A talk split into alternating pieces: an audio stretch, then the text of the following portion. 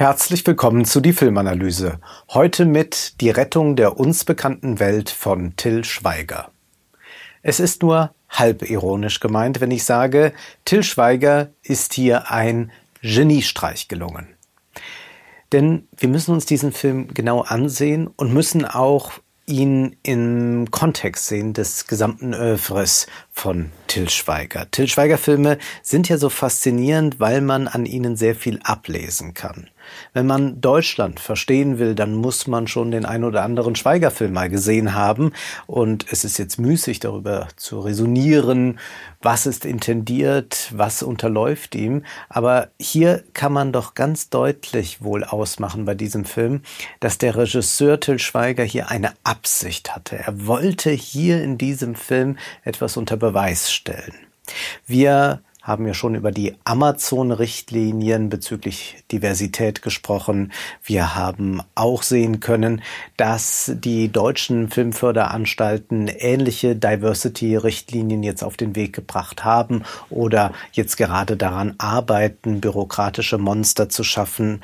Und irgendwie will man es versuchen, mehr Diversity in den deutschen Film zu bekommen, indem man ganz viele Regeln vorgibt. Nun, man könnte ja auch einfach mal sagen, wir machen gute Filme, aber das wäre vielleicht dann doch ein bisschen zu viel verlangt. Aber lassen wir das beiseite und stellen wir erst einmal fest, Till Schweiger hat alle Diversity-Regeln und Maßgaben übererfüllt. Und die Frage ist ja, wie kann Till Schweiger seine Welt retten, wenn wir uns auf den Titel beziehen? Die Antwort ist durch mehr Diversität. Die Schweigerfiguren, die sind ja eigentlich weiß, wohlhabend, heterosexuell. Die Männer, die dominieren, die geben den Ton an. Die Frauen haben nicht so viel zu sagen. Mitunter schlagen diese Filme auch homophobe und misogyne Untertöne an. Nicht-Weiße beziehungsweise Menschen mit Migrationshintergrund erscheinen häufig entweder gar nicht oder in der Funktion als Diener oder als Gefahr für die heile bürgerliche Welt. So war es bislang. Jetzt ist aber alles anders mit die Rettung der uns bekannten Welt. Frauen sind hier in mehreren Führungspositionen zu sehen.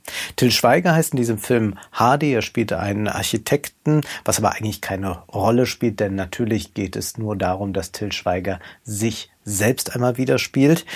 Aber interessant ist, dass Schweigers Arbeitskollegin sehr emanzipiert ist, sich mit ihm auf Augenhöhe unterhält. Sie ist klug, sie ist unabhängig und auch sonst haben wir viele emanzipatorische Frauenfiguren in diesem Film. Es gibt nur wenige Vertreter einer alten Welt. Einer ist zum Beispiel der von Herbert Knaub gespielte Chef von Till Schweiger. Bei ihm wird es auch ganz deutlich markiert. Er trägt noch Anzug und Krawatte und er versucht auch bis zum Schluss an der alten Rollenverteilung festzuhalten. Er kann und will nicht verstehen, dass ein Vater sich um die kleinen Kinder kümmern muss. Dafür sei doch die Frau da, heißt es. Aber Till Schweiger redet ihm dann am Ende ins Gewissen und wirkt dafür, dass Väter Teilzeit arbeiten, dass sie am besten im Homeoffice arbeiten, um zu sehen, wie die Kinder aufwachsen. In beispielsweise Honig im Kopf war es ja noch so, dass da die Mutter ihre Karriere aufgibt, damit die Familie gerettet werden kann. Vertreter der alten Welt sind auch die reaktionären Eltern, die in dem dritten Drittel des Films auftauchen.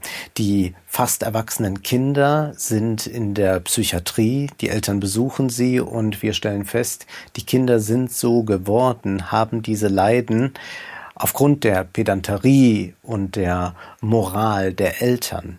Diese Eltern werden als böswillig dargestellt. Diese Eltern werden als Vertreter einer Welt dargestellt, die eigentlich nicht mehr zeitgemäß ist. Was ist aber dann jetzt die zeitgemäße Welt? Nun der Reihe nach. Der Film erzählt uns die Geschichte eines überforderten Vaters. Er hat drei Kinder, und muss sich um diese allein kümmern, seit seine Frau gestorben ist. Die beiden Kleinen, vielleicht sieben, acht, neun Jahre alt, die machen keine Probleme, aber da ist dieser 18-jährige Paul. Er sorgt immer wieder für kleinere und größere Katastrophen. Gespielt wird er von Emilio Sacraia und er hat sich nicht unter Kontrolle, dieser Junge. Er tyrannisiert die Lehrer, er gibt sich in lebensgefährliche Situationen, weil er irgendwelche Stunts vollführen will. Er riskiert sein Leben für den Kick. Auch suizidale Absichten liegen ihm nicht fern. Als die Situation eskaliert, muss Hardy seinen Sohn schweren Herzens in eine geschlossene Anstalt bringen. Und da gibt's dann auch die Diagnose, dieser Sohn leidet unter einer bipolaren Störung. Dort erwarten jetzt den Sohn, also Paul, gleichaltrige Leidensgenossen. Schweiger zeigt dann uns ein skurriles Panoptikum, denn wir haben es hier mit einer Tragikomödie zu tun.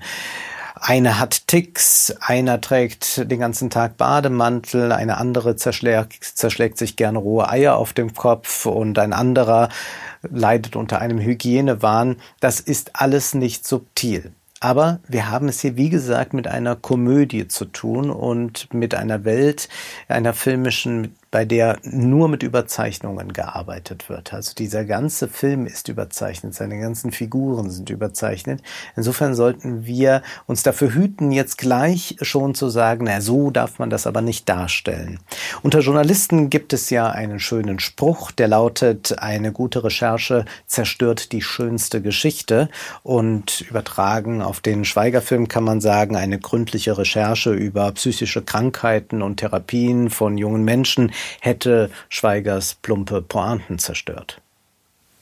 Beachtlich ist auch, dass es keinen ästhetischen Unterschied gibt zwischen der Welt in der psychiatrischen Klinik und der Welt dort draußen. Innen und außen, das sieht bei Till Schweiger natürlich alles gleich aus.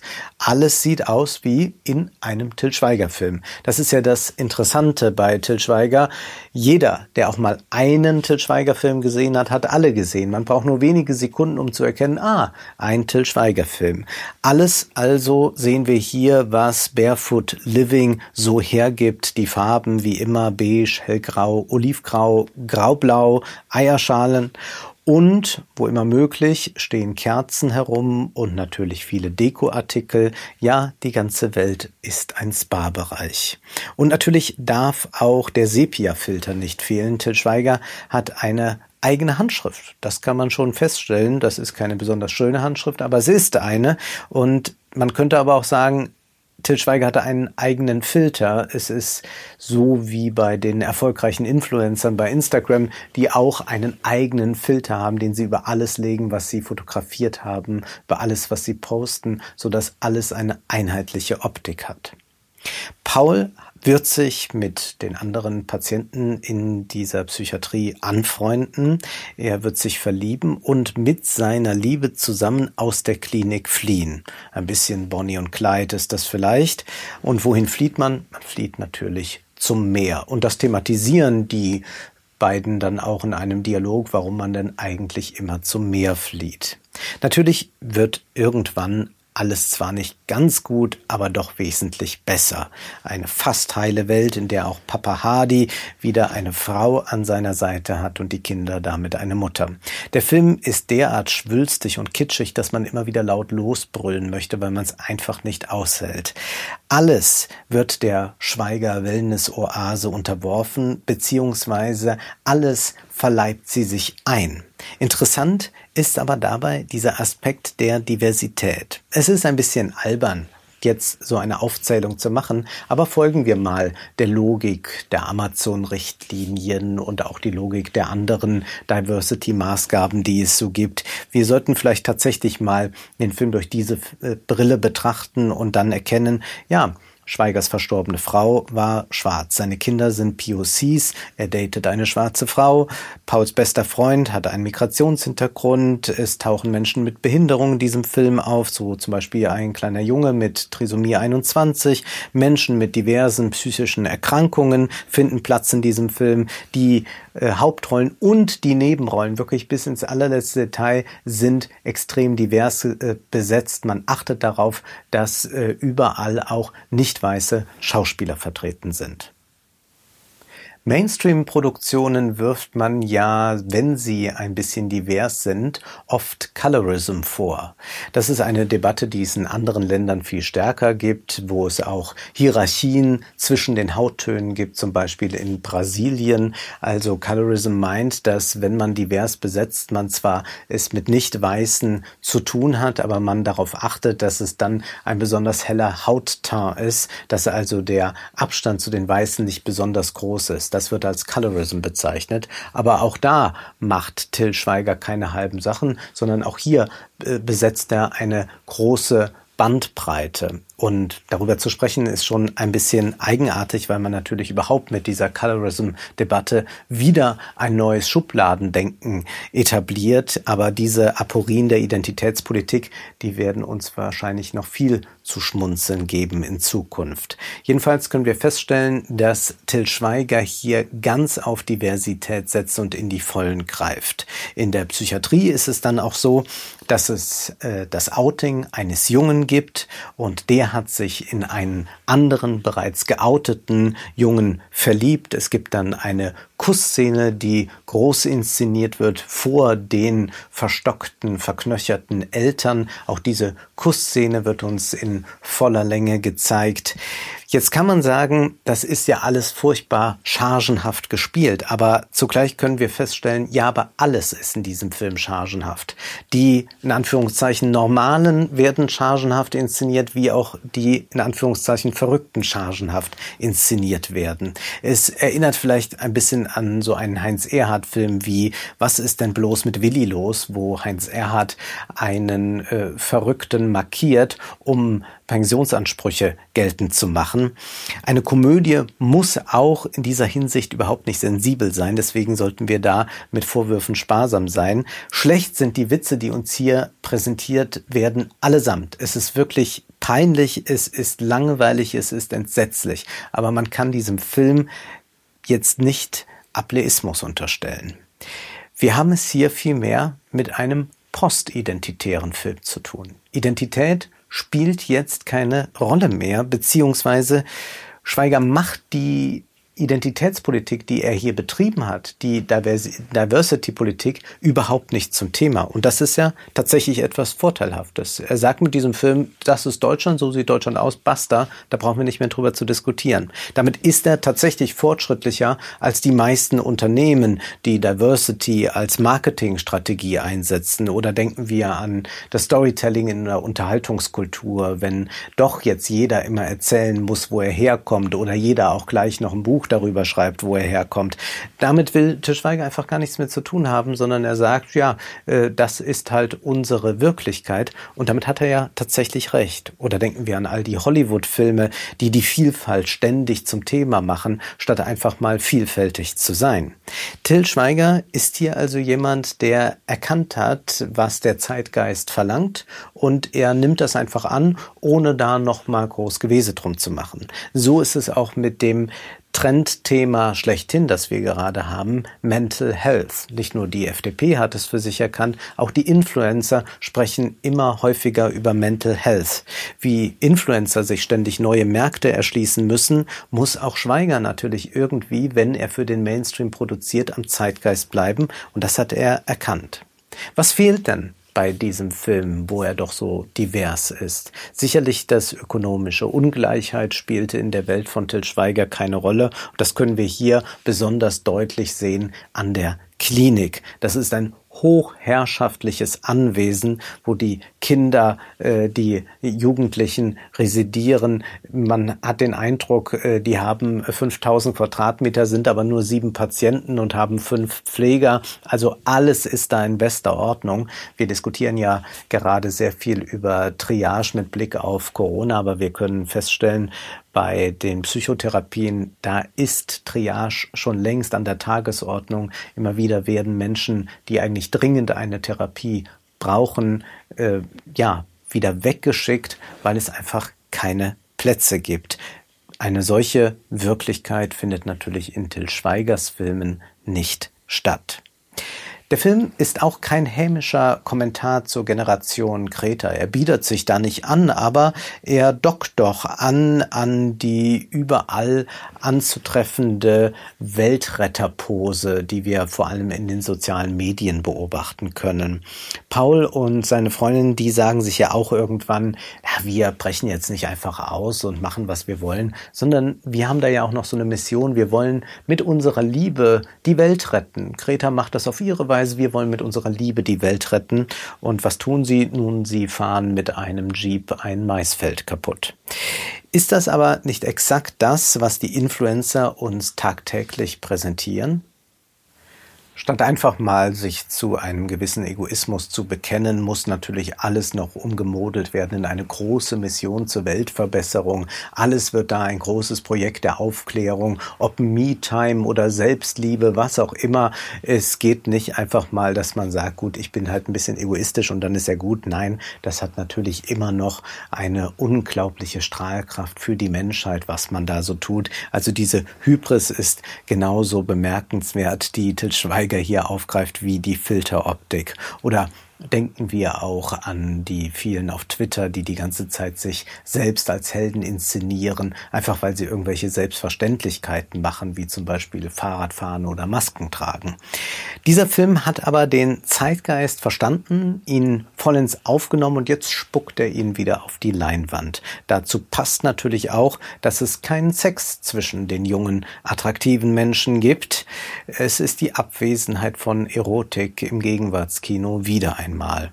Und über eine Szene müssen wir noch besonders sprechen, die Stuhlgangsszene. Till Schweiger ist da bei seiner möglicherweise neuen Freundin. Seine Kinder sind auch schon dabei, die beiden Kleinen. Und dann geht er zum Bad und äh, äh, will da sein Geschäft verrichten, merkt aber nicht, dass die äh, angebetete Dame unter der Dusche steht, sich eingeseift hat und jetzt alles mitbekommt und alles hört und die Kinder fangen schon an zu lachen und wie peinlich ist das alles. Was hier interessant ist, ist, wie viel Zeit sich der Film mit äh, diesem primitiven Humor lässt. Was wir hier aber auch beobachten können, ist, dass Till Schweiger den aktuellen Diskurs offenbar sehr gut kennt und auf greift. Nämlich, es gibt ja diesen Diskurs, wir müssen dringend unsere Geschlechtsteile entmythologisieren, erst dann können wir uns befreien. Nur wenn wir Geschlechtsteile entmythologisieren, dann haben wir es eigentlich auch nur noch mit Ausscheidungsorganen zu tun und dann wird das Begehren eine schwierig, ein schwieriges Unterfangen. Oder denken wir nur an etwas wie das Küssen. Man sollte dabei vielleicht nicht gerade an Viren und Bakterien denken. Also man braucht die Idealisierung, man braucht die Mythologisierung, das Mysteriöse auch, um überhaupt Begehren, Erotik zuzulassen. Und es ist aber typisch, dass dieser wohlfeile Kampf gegen Tabus, bei Twitter können wir das auch tagtäglich beobachten, gerade so beliebt ist. Ständig soll irgendetwas enttabuisiert werden, doch was nicht erkannt wird, ist ja, dass Tabus und deren Überschreitung allein Erotik und Begehren möglich machen. Aber diese generelle Tendenz, die wird von Schweiger aufgegriffen und erst wenn die Enterotisierung dann vollzogen ist, also nach dem Stuhlgang, dann dürfen sich beide küssen. So wird also die Gefahr, die von der Erotik, vom Begehren ausgeht, sofort gebannt. Schweiger beweist, alles kann man aneignen und der eigenen Ästhetik unterordnen. Er hat alle Diversity-Regeln verinnerlicht. Und er ist in gewisser Weise damit so intelligent wie der Kapitalismus, der sich natürlich auch ganz viel aneignen kann. Was ist denn das jetzt hier, diese Rettung der uns bekannten Welt? Naja, eigentlich ist das die Rettung des Status quo, der herrschenden Ordnung. Es gibt ja von Tancredi in dem berühmten Roman Der Leopard den Ausspruch, wenn wir wollen, dass alles so bleibt, wie es ist, muss alles sich ändern. Und das können wir hier bei Til erleben. Er ist nicht ein verknöcherter Ideologe, sondern er hat eine hohe Anpassungsfähigkeit, um seine Welt zu retten, um weiter auch Filme machen zu können. Vom progressiven Neoliberalismus wird ja viel gesprochen. Das ist ein Begriff, den die Feministin Nancy Fraser geprägt hat. Sie meint damit, dass es äh, doch in den vergangenen Jahren, Jahrzehnten so war, dass äh, progressive Forderungen, zum Beispiel äh, Ehe für alle, Emanzipation der Frau und so, durchaus äh, Hand in Hand gehen konnten mit dem Kapitalismus, beziehungsweise dass äh, neoliberale Parteien oder gewisse Unternehmen sich das auch auf die Fahnen geschrieben haben ohne dann aber den ökonomischen Status quo zu verändern, hat man dann gewisse emanzipatorische Fortschritte zugelassen. Wir können uns jetzt fragen, ob wir gerade etwas erleben, weg vom progressiven Neoliberalismus hin zum progressiven Konservatismus. Kann es sowas auch geben und ist das vielleicht der erste Film des progressiven Konservatismus. Dieser ist natürlich immer noch dem reaktionären Konservatismus vorzuziehen. Allerdings ist auch hier die Frage, wie man dann damit umgeht, denn wie beim progressiven Neoliberalismus haben wir es auch bei diesem Konservatismus mit einem sehr quecksilbrigen Feind zu tun. Es stellt sich die Frage, wie wörtlich man das Progressive nehmen will und fest aber jedenfalls, dass man erst einmal fest, äh, festhalten muss, aussagekräftig ist Diversity nicht. Das ist nicht ein Wert an sich. Und das kann man, glaube ich, auch an zwei Beispielen ganz gut illustrieren. Denken wir an die Querdenkerproteste. Da haben wir es ja keineswegs nur mit alten weißen Männern zu tun, sondern das ist ein ziemlich diverser, bunter Haufen. Denken wir auch, dass drei prominente Vertreter dieser Querdenker äh, einen Migrationshintergrund haben. Oder um ein noch drastischeres Beispiel zu wählen, denken wir an den Vater von Kylie Jenner.